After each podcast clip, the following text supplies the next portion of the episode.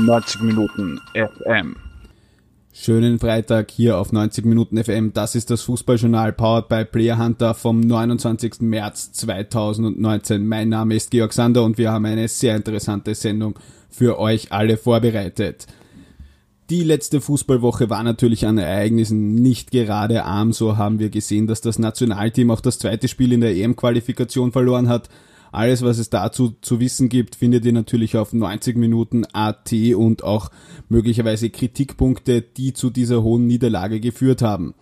Dann kehrt natürlich die Bundesliga zurück aus der Länderspielpause. Es geht das erste Mal in Meister- und Qualifikationsgruppe um Punkte, um Tore, um die Qualifikation für den Europacup. Da hat sich auch einiges getan. Beispielsweise hat die Wiener Austria sich dazu entschieden, mit Robert Ibertsberger bis zum Saisonende zu arbeiten.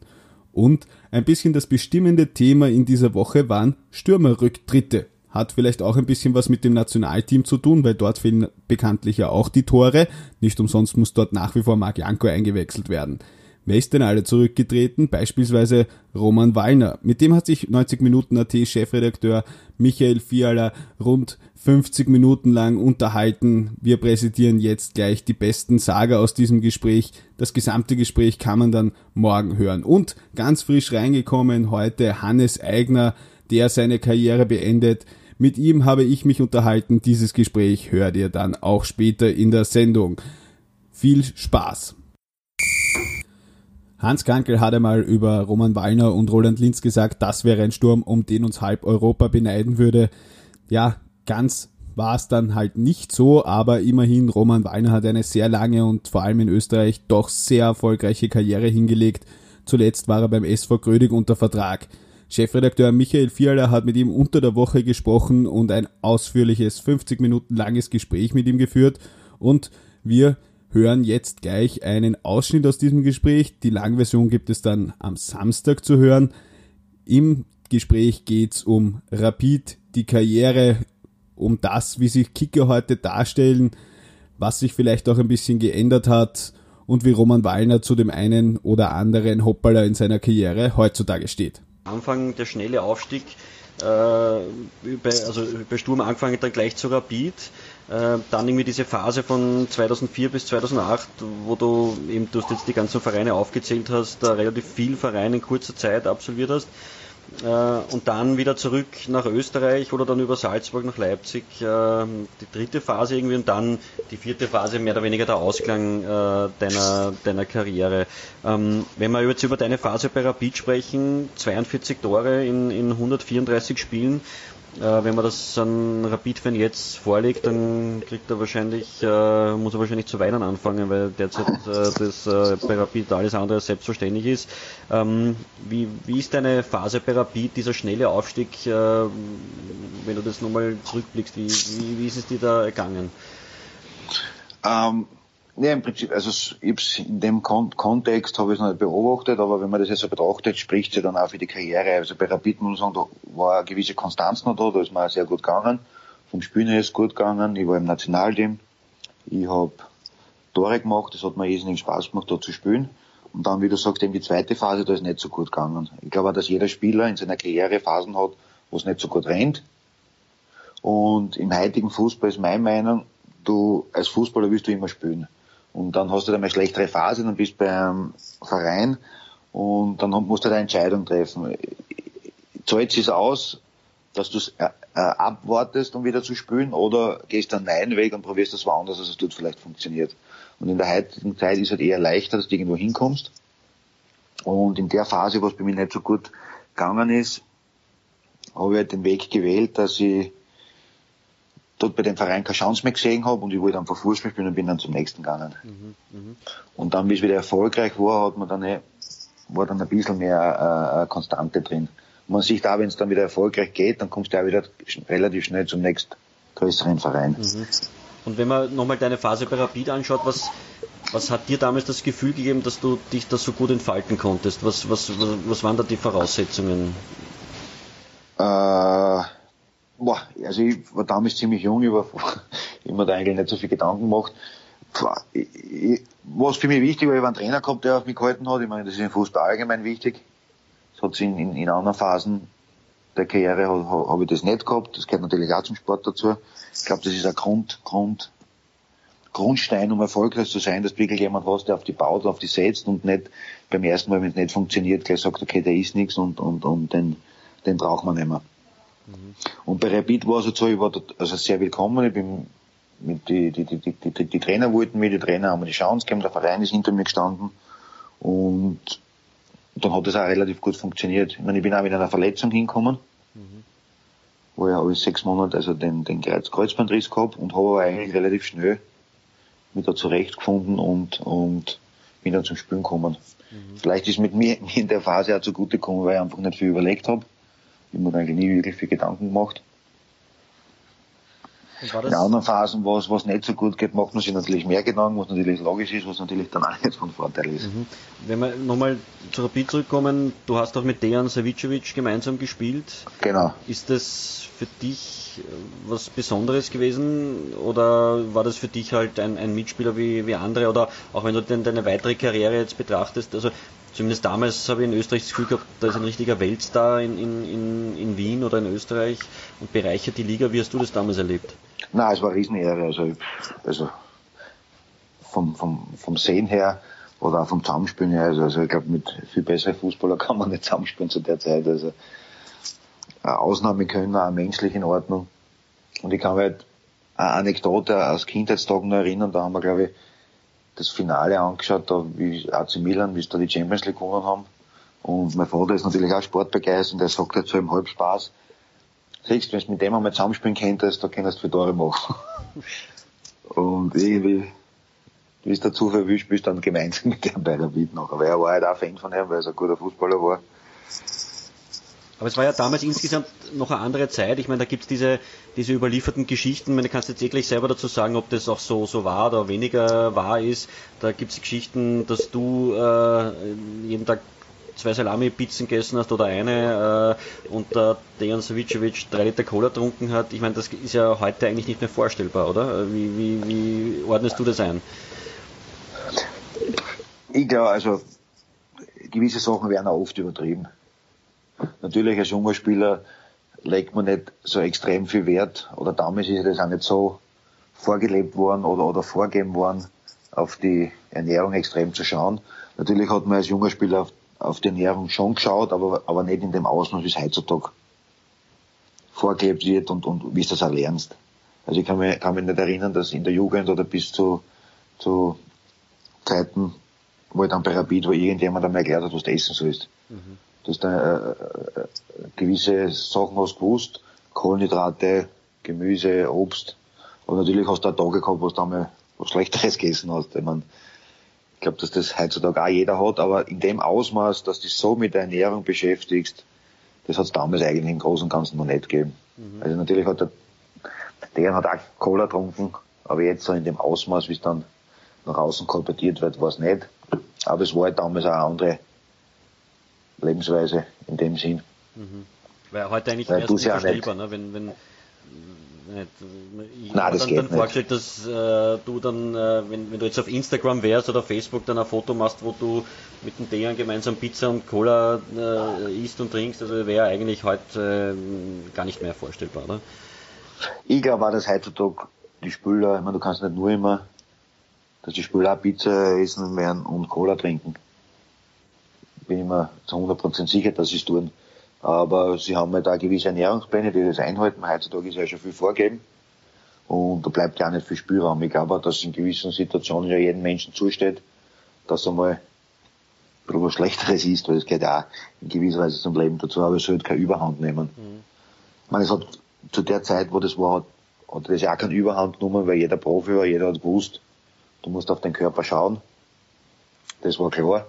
Aber dass es so extrem ist wie, wie heutzutage, wo wirklich auch bei den Topvereinen, wo von der Früh bis spät das Essen vorgegeben ist, das hat sich in die Jahre hat sich das schon gewandelt. Allgemein in der Gesellschaft, es wird immer ernährungsbewusster. Wenn ich denke, früher, wie ich als Kind war, bist selten draufgekommen, dass man, wie soll sagen, Wasser trinkt, dass man halt Säfte getrunken, das gegeben hat, das hat sich auch gewandelt. Wenn ich jetzt denke, mei, meine Kleine, die wird gar nicht auf die Idee kommen, dass sie irgendeinen Saft trinkt. Mhm, mh. Die trinken von vornherein Wasser. Also dort allgemein in der Gesellschaft einiges gedreht und man ist immer ernährungsbewusster und, und schaut mehr drauf. Mhm. Also überhaupt ein Wandel. Und im Spitzensport auch, weil es wird alles immer enger, es wird alles immer schneller. Es sind einfach Kleinigkeiten, kleine Prozente, die das dann ausmachen, ob du spielst oder besser bist wie der andere. Mhm. Und da gehört natürlich die Ernährung dazu. Es ist kein Hauptteil, aber das sind die kleinen Feinheiten, die es dann ausmachen. Mhm.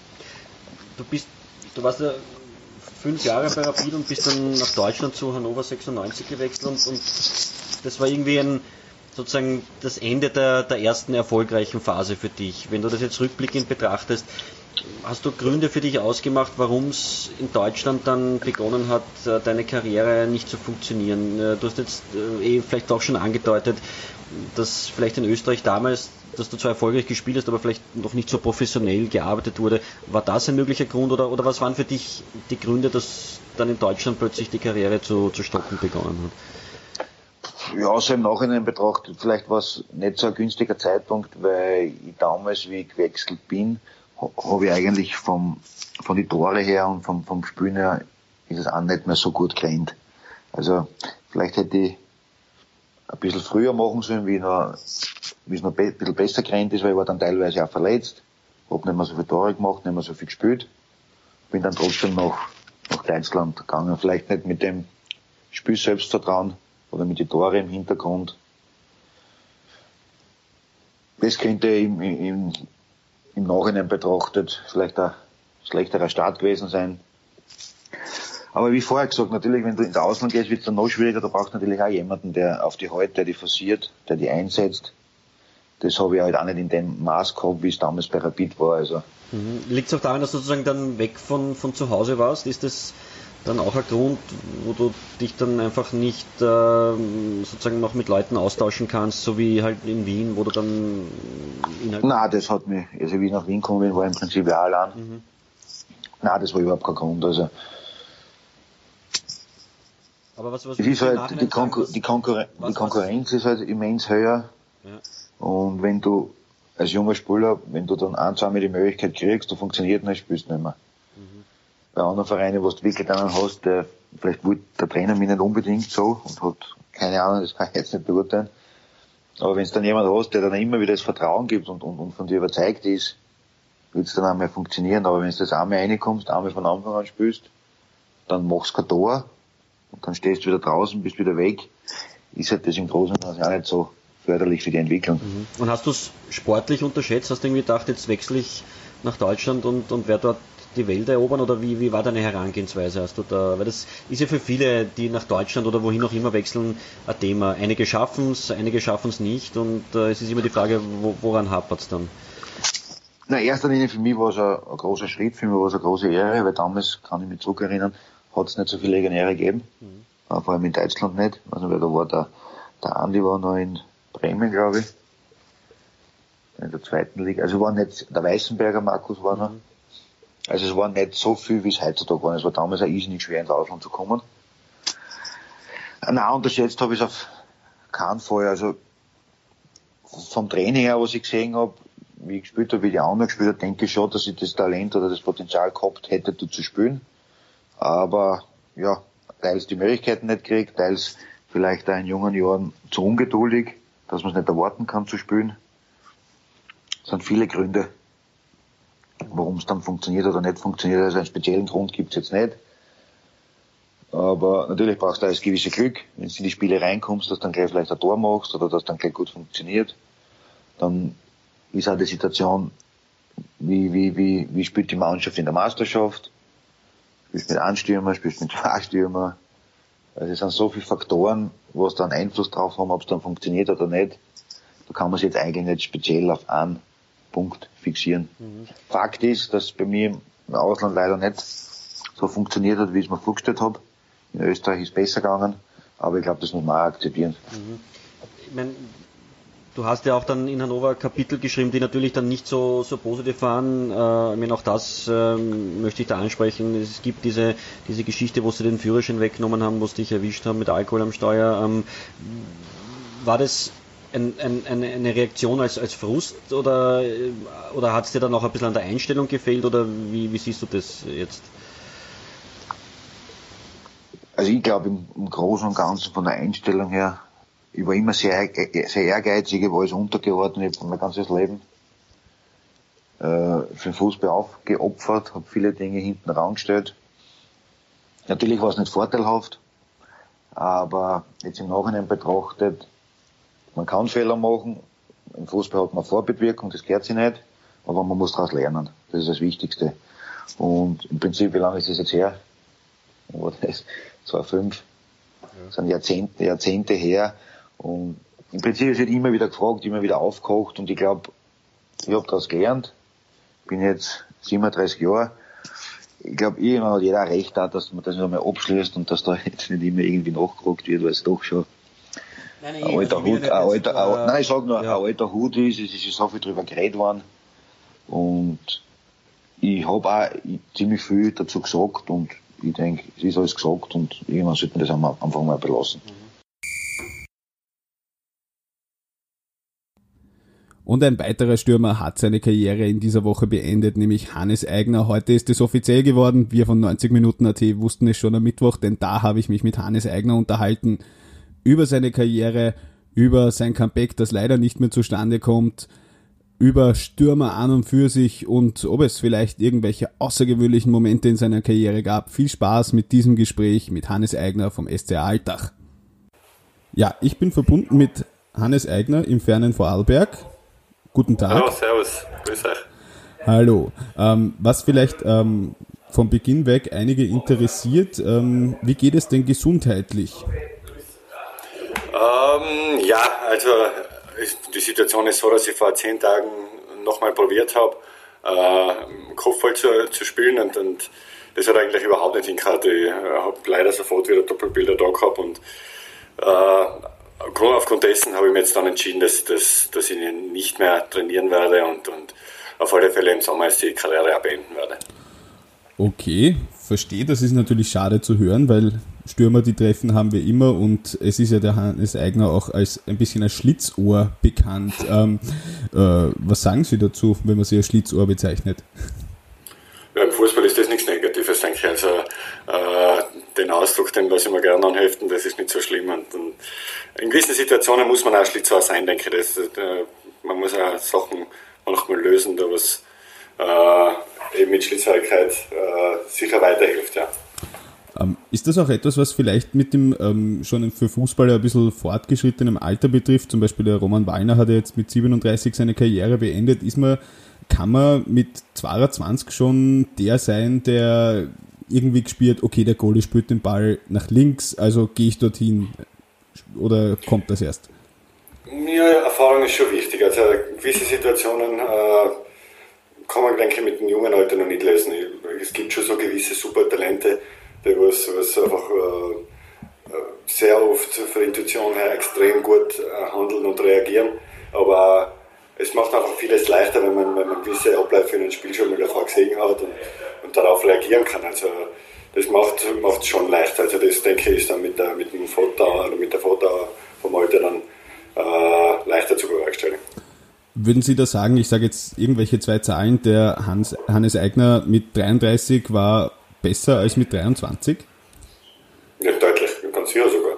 Äh, vor allem auch, wenn man Spiele oder, oder Gegner äh, lesen kann und, und, und, und auch Situationen erkennen kann, das, das kann man einfach, habe ich nicht kennen mit 23. Und da hat man sich dann durch die verschiedenen Trainer, wo man dann auch Ansichten, verschiedene Ansichten kennengelernt hat, äh, wo man sich dann auch seine Sachen für sich rauspicken können, ähm, sicher mit 33 ist dann die ganzen Sachen deutlich leichter gegangen.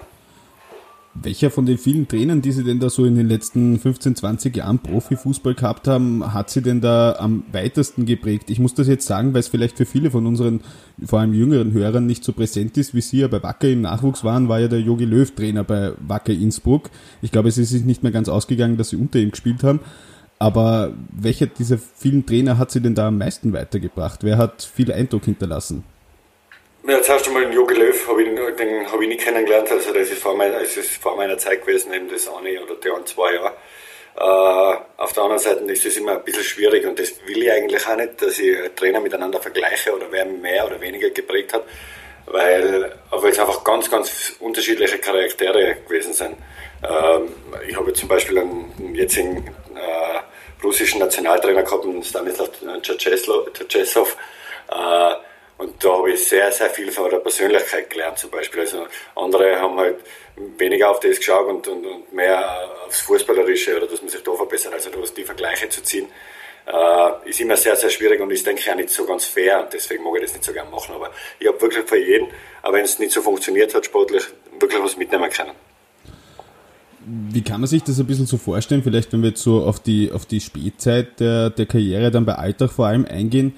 Ähm, ist das so, muss man einem Hannes Eigner mit 33, 34, 35 im Training noch viel erklären? Was macht das mit einem? Weil ich denke mal, wenn man 23 oder 24 ist, dann nimmt man alles auf, saugt man auf, schaut, was will der Trainer von mir und dann wird man halt irgendwann älter und ist ein Vorbild für die jüngeren Spieler.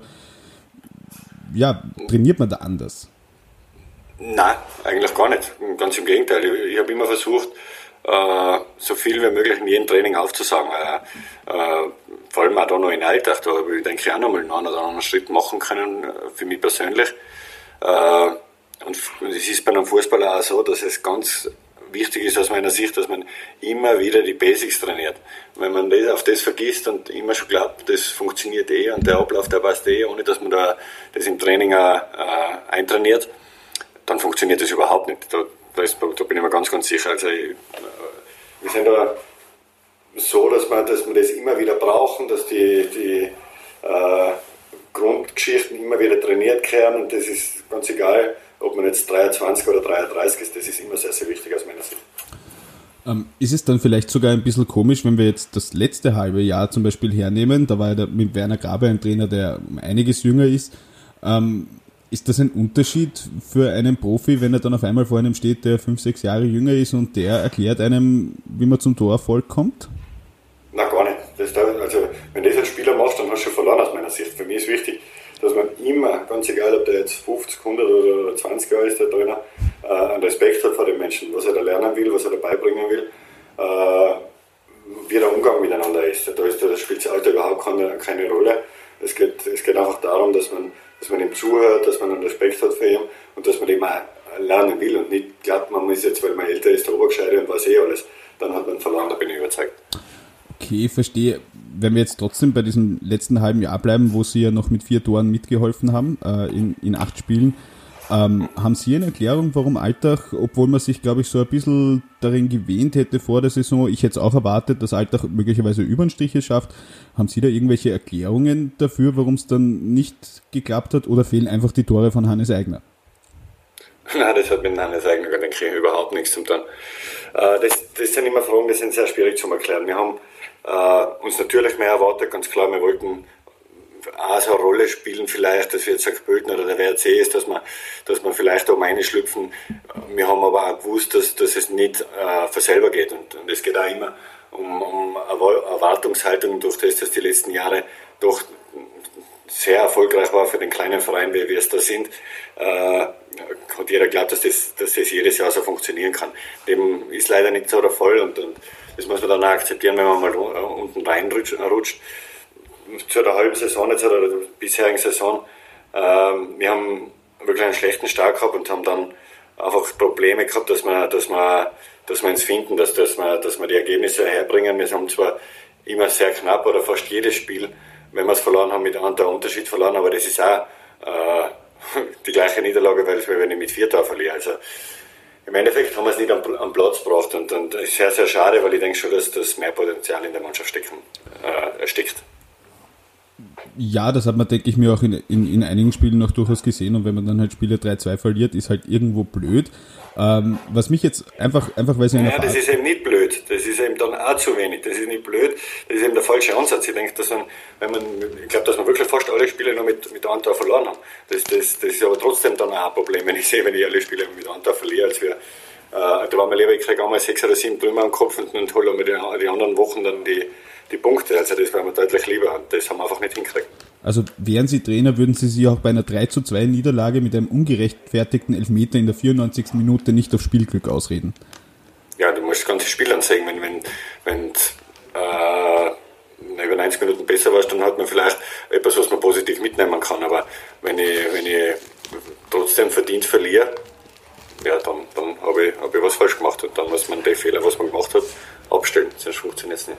Okay, verstehe. Was mich jetzt interessieren wird, weil Sie eben ein erfahrener Fußballspieler sind, ähm, jetzt haben wir in dieser Liga, über die ich dann gleich auch noch im Detail ein bisschen reden will, über diesen neuen Modus, ähm, haben wir gesehen, dass ähm, vor der Winterpause viele Trainer den Job behalten haben, den kurz nach der Winterpause ähm, dann wiederum verloren haben. Das war jetzt in Alltag der Fall, das war in Innsbruck, das war bei der Wiener Austria der Fall. Welchen Stellenwert hat eigentlich so eine Wintervorbereitung? Weil aus Beobachtersicht sagt man, naja, den Grabherr, den Tagsbacher hätten sie eigentlich im Dezember auch entfernen können. Dann hätte der neue Trainer zumindest einen Monat, eineinhalb Monate Zeit gehabt, sich vorzubereiten. Wie viel, wie viel Wertigkeit ist da jetzt wirklich drin, so aus Spielersicht, ob das jetzt der Trainer A oder der Trainer B ist? Na, natürlich ist das eine ganz wichtige Position. Er steht vorne, trifft die Entscheidungen. Äh, vielleicht ein Umgang mit der, mit der Mannschaft, das ist natürlich ganz, oder mit die wichtigste Position in einem Verein oder in einer Mannschaft. Also ist jetzt, uns ist, natürlich muss das, muss das funktionieren und muss das ineinander greifen. Wie das jetzt mit den Ablösen zustande gekommen ist, wir haben jetzt das letzte Spiel noch äh, doch ein bisschen Eindruck, oder sehr eindrucksvoll gegen Hartberg da zu Hause gewonnen. Äh, ich denke, dass man nachher geglaubt hat, dass man äh, mit der Vorbereitung und mit den vier Spielen jetzt bis zum Cut äh, in eine andere Richtung gehen kann. Und, und das haben wir alle gemeinsam, äh, Trainer und Mannschaft, leider nicht geschafft. Und dann ist das zustande gekommen. Das ist, äh, gekommen. Das ist halt dann im Fußball halt immer der Trainer. Aber für mich ist das dann auch ein bisschen einfach und, und ich habe das auch immer gesagt, ich hasse es, wenn Trainerwechsel äh, zustande kommen, weil dann die Mannschaft für mich genauso der Schuld hat an der ganzen Situation. Und man darf sich da nicht abputzen, sagt man im Fußball, äh, aus der Verantwortung nehmen, weil man selber genauso ein Teil davon ist. Mhm, mhm. Ähm, und jetzt, wie gesagt, Sie haben schon ein paar Saisonen in Österreich am Buckel, haben jahrelang in der Zehnerliga gespielt, in der Bundesliga. Ähm, jetzt sind ja kaum noch Trainer von Saisonanfang äh, auf Ihrem Posten. Ähm, liegt das tatsächlich viel an diesem neuen Ligamodus, dass, dass manche halt schlecht starten, glauben, sie kommen noch drüber? Oder, oder ist das irgendwo auch schon dieses High and Fire und man kann ja halt auch nicht 18 Kaderspieler rausschmeißen im November, also außer bei Olympiakos Piraeus. Ähm, wo ist, der, wo ist die, die Erklärung? Also haben wir jetzt so viele Trainerwechsel, weil alle Clubs auf einmal urnervös sind wegen diesem berühmten Strich oder, oder ist das etwas, was Sie auch beobachten? Ja, natürlich sieht man das. Also ich denke, jetzt sind noch drei über äh, für die Trainer, die was im Sommer gestartet sind. Oder ich denke, dass schon neun äh, neue Trainer auf die Trainerbänke sitzen. Also das ist schon sehr ungewöhnlich und untypisch. Ich denke, natürlich hat das mit dem Format was zu tun. Es hat mit, mit der Erwartungshaltung für die einzelnen Vereine zu tun. Äh, es ist einfach eine Riesenchance, international zu spielen und dann auch vielleicht den, den, ein bisschen mehr Geld zu lukrieren. Also das sind schon äh, Situationen, wo äh, wo sich geändert haben, also durch das neue Liga-Format und äh, macht es natürlich schon für einen oder anderen dann vom Druck her schwieriger. Das muss man schon sagen, dass das mit dem gekommen ist. Merkt man das auch als Spieler? Weil ich habe zum Beispiel äh, neulich mit ein paar Kollegen gesprochen und da fällt immer wieder das Wort künstliche Spannung. Nein, das ist keine künstliche Spannung. Wenn man sich jetzt die Situation anschaut, für die, was drin sind, ja, jein, künstliche Spannung, das, da, da trifft vielleicht ein bisschen mehr zu, aber wenn man unten eine schaut, das sind sieben Punkte, denke ich, der Abstand vom letzten zum, zum, zu Rapid jetzt zum siebten und, und das ist, da hätten einige Vereine hätten im, im, Winter oder jetzt noch die vier Spiele schon mehr oder weniger planen können für die neue Saison und da ist wieder alles beieinander. Also da hat sich schon sehr, sehr viel getan von der Spannung her und man muss jetzt einfach Woche für Woche gute Leistungen bringen und Punkte sammeln, weil sie bis zum äh, Ende eng bleiben. Das ist einfach wieder alles beieinander. Okay, ähm, und mein, dass halt Trainer reihenweise rausgeschmissen werden, ist jetzt vielleicht in, in dieser Saison ähm, ganz besonders evident, aber halten Sie das auf Basis eben von Ihrer Erfahrung, auch wenn Sie so ein bisschen in die Nullerjahre vielleicht zurückschauen, ist das auch ein Symptom des modernen Fußballs, dass es jetzt nicht mehr nur darum geht, ich meine, war in den Nullerjahren auch nicht so, aber dass man halt Wochenendunterhaltung ist, sondern es geht ja teilweise um richtig viel Geld. Also wenn ich in den Europacup reinkomme, selbst wenn ich nur ein, zwei Runden überstehe, kriege ich 200, 300, 400.000 Euro von der UEFA und plus Ticketing. Das ist dann wieder ein besserer Spieler und wenn ich es in die Gruppenphase reinschaffe, dann habe ich so und so ein Jahresbudget als Alltag, was ja schon knapp, wo man ja knapp dran war. Also ist diese Hektik irgendwie neuer dazugekommen? Ja, ich denke schon. Es hat, äh, das sind mehrere Vereine jetzt, äh, die was sich qualifizieren können. Äh, Eben, wie, wie, wie, du sagst, das ist, äh, einfach deutlich mehr Geld im Spiel und von dem her ist der, der, der Fußball einfach viel, viel, viel schnelllebiger und das ganze Geschäft viel schnelllebiger, schnelllebiger geworden und einfach noch mehr vom Erfolg abhängig. Äh, ich denke, es hat in die Nullerjahre genauso genug Trainerentlassungen gegeben oder, oder äh, ähnlich oder nicht so extrem wie jetzt, aber heuer ist es schon eklatant. Also das ist ja, ja Wahnsinn, dass, dass neun Trainer schon immer äh, dabei sind, die was, was gestartet sind. Das ist schon ein Zeichen dafür, dass sich das immer mehr in diese Richtung entwickelt, ganz klar. Und spüren Sie das selbst auch jetzt so in der quasi in der täglichen Arbeit, die ja nicht nur aus den 90 Minuten am Wochenende, die wir alle sehen, ähm, besteht, auch äh, irgendwie so einen Unterschied zur Zeit, zur Anfangszeit der Karriere bei, bei Wacker Innsbruck und bei der Austria? Also dass da auch, dass das was mit einem als Spieler macht, wenn es dann halt eben nicht um die eigenen Prämien nur unter Anführungsstrichen geht, sondern halt auch um richtig, richtig viel Geld. Ja, ich glaube, dass das sogar ein bisschen eine gefährliche Situation ist, wenn man, ähm, so wie es bei einige Vereine war, dass sie relativ äh, weit zurückgelegen sind, relativ schnell und wenig Punkte gesammelt haben am Anfang dass man sich so quasi schon ein bisschen damit abfindet, man, man kommt eh nicht über den Strich und, und, dann werden die Punkte eh teilt. Äh, da muss man ein bisschen aufpassen, dass man doch dann Woche für Woche äh, Leistung bringt und dann auch die Leistung abruft, weil man das jetzt so quasi fast hinnimmt. Also ich denke, dass da nicht jetzt, ich möchte jetzt gar nicht über unseren Verein, ich denke, dass das generell eine Haltung sein kann, die was, was für Spieler ein bisschen gefährlich macht. Natürlich will ein Spieler auch um Punkteprämien spielen und um seine eigenen Prämien spielen, weil wenn man nichts gewinnt, nachher wird man, wird man auch nicht viel bekommen. Okay, na, ich, ich habe auch so in die Richtung gefragt, weil ja jetzt, jetzt diskutieren wir da wieder über die Super League und dritten Europacup-Bewerb. Das sind ja doch immense Veränderungen, ja, und dann kommen wieder mehr Spiele auf einen zu, da will man irgendwo dabei sein. Für den einen oder anderen ist es dann vielleicht wie beim Nikola Dovedan ähm, das Ticket ins Ausland.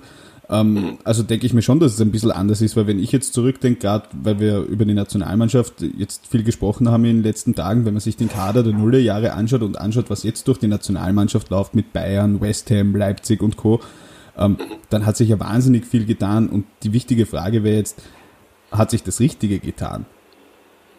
Ja, aber wenn man sieht, was man von den Spielern zum Beispiel auf unserem österreichischen höchsten Niveau haben, die was in der Nationalmannschaft spielt, bei was für Vereine das das sind jetzt, das ist schon sehr, sehr positiv und man fiebert ja mit den Spielern mit und, und, und drückt ja die Daumen. Also das, man, man äh, ja, schaut irgendwie genauso auf die Viers, also das ist schon, das ist dann als Österreicher und, und, und das macht schon spannender und, und von dem her denke ich, ist das keine schlechte Entwicklung. Also für uns, dass wir so gute Spieler haben, wie wir sie jetzt haben, äh, ist das ja keine schlechte Entwicklung, ganz sicher nicht.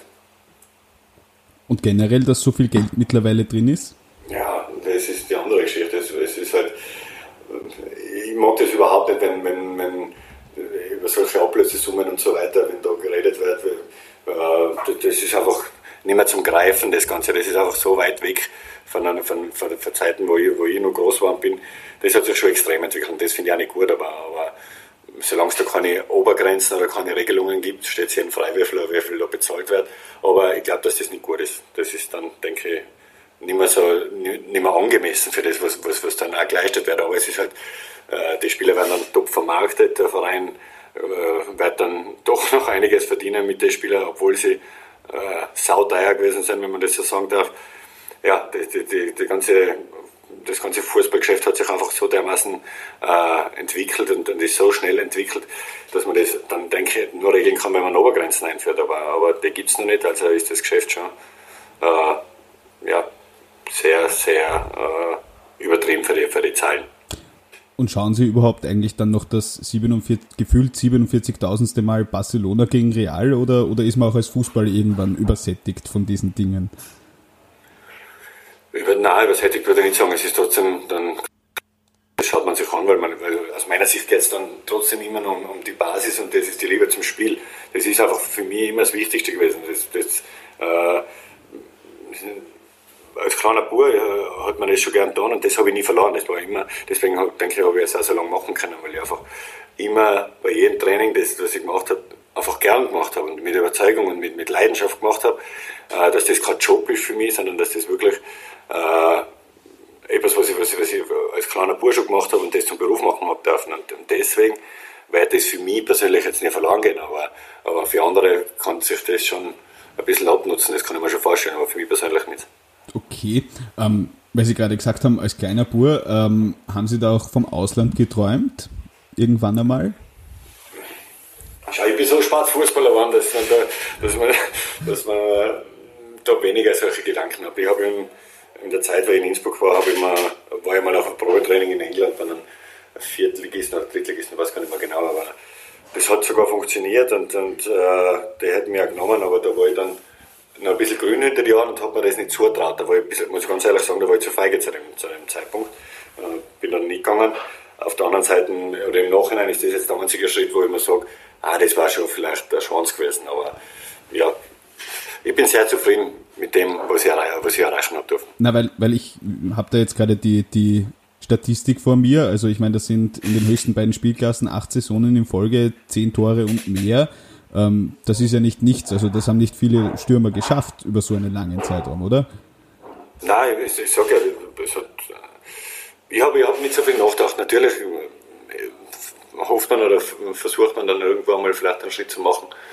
Aber für mich hat einfach immer der Verein, da wo ich gespielt habe, hat passt und die Situation hat passt und äh, deswegen hat es da nicht so viel zum Nachdenken gewesen, äh, gegeben. Ich bin jetzt auch nie jemand gewesen, der was länger pokert hat. Wenn ich dann zufrieden war mit, mit, mit dem Angebot und, und, und mit dem ganzen Paket, was mir äh, ein Verein dann gelegt hat, es zum Wechsel gekommen ist, dann habe ich jetzt aber auch nicht bis, bis den Sommer eine warten wollen. Ich mhm. war dann zufrieden mit dem und das hat dann auch für mich passt.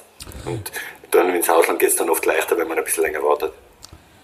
Das stimmt. Ähm, was mich jetzt noch interessieren würde, wäre Ihr definitiver Zugang zu dieser Stürmergeschichte. Ähm, jetzt wissen wir, im Nationalteam haben wir Stürmer, die sind Anatovic 29, Janko 36, Burgstaller ist mit 27 jetzt auch keine 22 mehr. Ähm, auch bei uns in der Liga, wenn man sich so durchliest, wer sind die Top-Torschützen derzeit mit der Bur, Brevliak, Schau, Viktor, das sind interessanterweise keine Österreicher. Ähm, kann man da als Stürmer irgendwas sagen, warum sich offensichtlich junge Österreicher so schwer tun, da in die Position zu kommen, drei Saisonen lang 15 Tore zu schießen? Woran liegt das? Puh, schwer zu sagen. Äh, Vereine, die was, äh, oder größere Vereine, denke ich mal, müssen immer Erfolg haben. Wenn man die Wiener Vereine hernimmt, wenn man Salzburg Sturm und so weiter hernimmt, ist das Salzburg ausgenommen. Die haben sowieso ein anderes System, wie sie, wie sie Spieler äh, scouten und dann zu sich bekommen. Und eine andere Möglichkeit muss man auch sagen, es ist halt dann erfolgsabhängig. Oft geben, vielleicht, geben vielleicht solche Vereine dann junge Österreicher, die was schon, aus meiner Sicht haben wir Spieler, die was Potenzial haben, nicht so die Chance, als wir irgendeinen Ausländer halt dann holen, der was halt schon eine gewisse Vita hat, äh, dass sich die dann nicht so durchsetzen. Bei, bei kleineren Vereinen ist oft schwierig zu sagen. Bei jetzt zum Beispiel Adi, Adi Gribic, der hat letzte Saison äh, eine gute Saison gespielt, erste Bundesliga-Saison. Also der hat auf alle Fälle Potenzial für mich. Es gibt bei der Admira einen Spieler, den, den Sascha Kalecic, den für den was ich extrem viel halte. Wenn man den beobachtet, wie er seine Bewegungen hat, wie er, wie, er, wie er am Platz ist. Also wir haben schon Spieler da, nur sie sollten eine die Chance kriegen dass sie halt dann zu wenig treffen, das ist ja schwer zu beantworten. Das kann ich nicht sagen. Ja, weil dahingehend wollte ich eigentlich fragen, wenn ich, ähm, also ähm, an, wenn Sie an Ihre Anfangszeit zurückdenken, ähm, wird, wird man da als Stürmer einfach auch anders bemessen, weil ich denke mir, wenn ich jetzt als linker Mittelfeldspieler spiele, dann habe ich ja doch noch irgendwie so ein bisschen ein anderes Sicherheitsnetz als als Stürmer, weil als Stürmer komme ich rein und das Einzige, was ich eigentlich machen soll, ist den Ball ins Tor schießen. Und wenn ich jetzt halt in fünf Spielen dreimal treffe und in den nächsten fünf Spielen nicht mehr, dann wird sich der Trainer wohl überlegen, dass er den anderen hinstellt. Also ist das auf der Stürmerposition einfach auch ein ganz ein anderer Druck? Natürlich ist auch, na klar. Äh, man wird dann nicht gemessen, aber ich denke, dass es heutzutage schon auch in der Richtung entwickelt, dass, dass Trainer sehen, wie er für die Mannschaft arbeitet oder was er, was er am Platz äh, macht. Und, und also es geht schon mehr, als wir nur um Tore schießen. Ich denke, der Giroud hat überhaupt kein Tor geschossen und ist trotzdem Weltmeister geworden. Also in der, in, bei der Weltmeisterschaft ist das ist nicht immer nur äh, so, dass das eine Tore gemessen wird, aber natürlich auf der Dauer geht es auch nicht, wenn keine Tasche ist, dann wird ein anderer spielen, das ist mir schon klar. Aber es ist natürlich schon eine Druckfrage auch. Wenn ich eine 1 gegen 1 Situation gegen einen Daumen habe und, und äh, wer da nervös oder wer da fängt ein bisschen zum Hudeln an, dann funktioniert das nicht. Im Kopf, denke ich, muss man schon relativ klar sein. Also ist vielleicht die mentale Komponente, die ja gerne auch als Ausrede hergezogen wird, warum ein Spiel verloren geht, von von, von Bregenz bis Mattersburg, äh, von, von Altach bis Mattersburg, ähm, ist das bei Stürmern vielleicht noch ein bisschen wichtiger. Vielleicht auch so wie bei Torhütern, wo man sagt, okay, ein verrückter Tormann, der kann es halt auch einfach, weil der versucht Sachen, genauso wie ein Stürmer, oder? War ist auch schwierig zu sagen. Ich kenne die, die, die Burmezahle nicht, nicht so gut, dass, dass ich sagen kann, dass, dass sie mental irgendwo eine, eine Schwäche hätten, dass das, das dann nicht so funktioniert. Äh, ich glaube, dass das ein Ansatz oder, oder was ein Problem sein könnte, dass heutzutage dass ganz viele Spieler eben aus den Akademien rauskommen und, und in die Akademien einfach sehr gleich trainiert werden. Da sind weniger Typen dabei, die was, was sich einmal überspitzt gesagt einfach nichts scheißen so quasi und, und einfach das machen, was ihnen in der Situation gut ist. Und in den Akademien wird halt sehr viel vorgesagt und, und, und da musst du das machen, da musst du das machen. Und, und oft einmal äh, muss man aber auch irgendwo anstoßen und muss man einmal einen Fehler begehen und darf man auch einen Fehler begehen, dass man was lernen kann. Und, und ich denke, dass man da vielleicht ansetzen könnte, aber das ist eine sehr, sehr schwierige Frage zu beantworten. Ja, weil wenn man, wenn man dann irgendwie so an die ganzen Stürmer denkt, dann sind das immer irgendwie so auch ein bisschen außergewöhnliche Typen. Also zum Beispiel der Nautovic hat irgendwie so seine, seine Geschichte zum Hannes Eigner, sagt man Schlitzohr, der Roman Wallner hat seine Geschichte, der Marc Janko ist ein sehr, ist dann wieder so ein sehr reflektierter, kommt darüber, wenn man zum Beispiel seinen Twitter-Account liest. Das heißt, der Stürmer muss ein bisschen anders sein. Ja, vielleicht. Das kann schon sein, dass man da ein bisschen seinen eigenen ähm, Kopf haben muss und, ein bisschen einen Vogel haben muss, wenn es sein muss. Also kann schon sein, dass man dann einfach in Drucksituationen besser reagiert, aber das weiß ich, ich kann, ich kann dir nicht, äh, kann dir nicht sagen, wie die, wie die Spieler jetzt alle sind, ob die das haben oder nicht haben, keine Ahnung. Also, oder ob das auch äh, eingefordert wird, weißt das ist ja das Nächste, man muss das ja einfordern, man darf äh, nicht dann einen Stürmer dann so quasi auf die Bank setzen, wenn es mal nicht funktioniert. Irgendwo ist eine Vertrauensgeschichte dann auch, das ist, darf man nicht vergessen. Und das ist halt dann auch sehr schnelllebig heutzutage, weil man einfach Erfolg haben muss. Ähm, soweit ich das gelesen habe, ähm, werden Sie ja jetzt ab Sommer dann oder, oder jetzt ab nächster Zeit äh, schauen, dass Sie da ein bisschen in die Beratergeschichte, in die Agenturgeschichte genau, reingehen, oder? Mhm. Ähm, was haben Sie da genau vor? Ja, voll genau die Sachen, das ist, das ist mir ein Riesenanliegen. Äh, ich, fange jetzt an bei meinem äh, mittlerweile sehr, sehr guten Freund und, und auch meinem Berater, äh, Mario Weger, in seiner Agentur zu arbeiten. Und das sind einfach Sachen, da geht es da geht's um viel, viel mehr, vor allem als, als Berater hat man eine, eine riesen Verantwortung. Da geht es nicht, dass ich irgendwo hin, einen Spieler hinbringe, äh, einen Scheck mitnehme oder irgendein Geld mitnehme und das war's dann, dann rühre ich mich nicht mehr bei dem Spieler.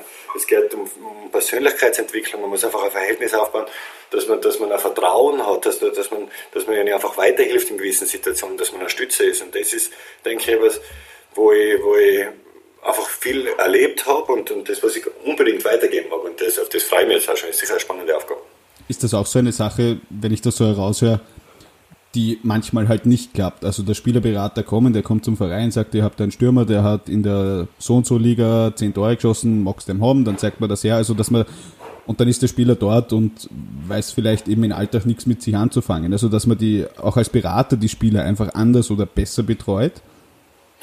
Unbedingt.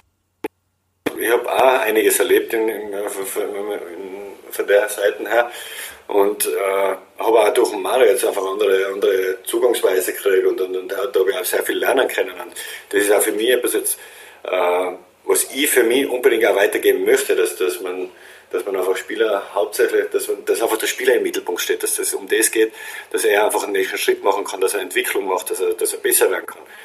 Und auch natürlich, auch, da geht es ja dann auch um Familien und, und, und, und so weiter, dass man, dass man da einfach eine Vertrauensbasis schafft, wo man miteinander einfach gut arbeiten kann, wo der Spieler dann auch die Möglichkeit hat, sein äh, maximales Leistungsniveau zu erreichen. Und, und, und, das ist mein Anliegen, wo ich einfach äh, ganz, ganz gern helfen möchte. Okay, ähm, jetzt ganz zum Abschluss noch eine Frage, die mich einfach interessiert. Was war Ihr persönliches Karrierehighlight? Das ist, eine Frage, die kriege ich jetzt relativ oft gestellt und das ist auch nicht so einfach, weil einfach viele Sachen dabei waren. Aber ähm, Karrierehighlight, das war mit da in Alltag, haben wir zweimal Europa League Qualifikation äh, gespielt mit einem kleinen Verein, wo 6.500 Einwohner äh, Gemeinde, äh, wo der Verein angesiedelt ist. Also das ist schon was Außergewöhnliches und das, das darf man nicht vergessen, dass da was Besonderes passiert ist. Aber ich habe auch bei der Wiener Austria international spielen dürfen, da wo, wo ich für mich gegen Dank zum Beispiel gespielt habe in, in der Ajax Arena da, da, da habe ich Ganzelhaut gehabt mit einigen zum Beispiel, oder mit Innsbruck. Da, in Innsbruck ist auch was ganz Besonderes, weil das ist, da, da bin ich als Buren auf der, auf der Fantribüne gestanden und habe hab, äh, die Großen angefeiert und auf einmal ist man da dabei und darf auch zweimal aufsteigen für die Regionalliga einen Durchmarsch schaffen und so weiter. Äh, es hat einfach so viele Sachen gegeben und äh, da möchte ich jetzt auch nichts unbedingt außerpicken, weil, weil, weil, weil ich einfach für mich persönlich immer wieder was mitnehmen habe können, das was mich extrem äh, berührt hat. Auch. So kann ich es am besten ausdrücken, denke Es waren viele coole Sachen dabei. Okay, perfekt. Na dann danke ich für Ihre Zeit und wünsche noch eine okay. schöne Woche. Danke, ebenfalls. Ja, ähm, danke. Das war das Fußballjournal powered by Player Hunter hier auf 90 Minuten FM. Ich wünsche uns allen ein sehr spannendes Fußballwochenende und wir hören uns nächsten Freitag wieder. Auf Wiederhören.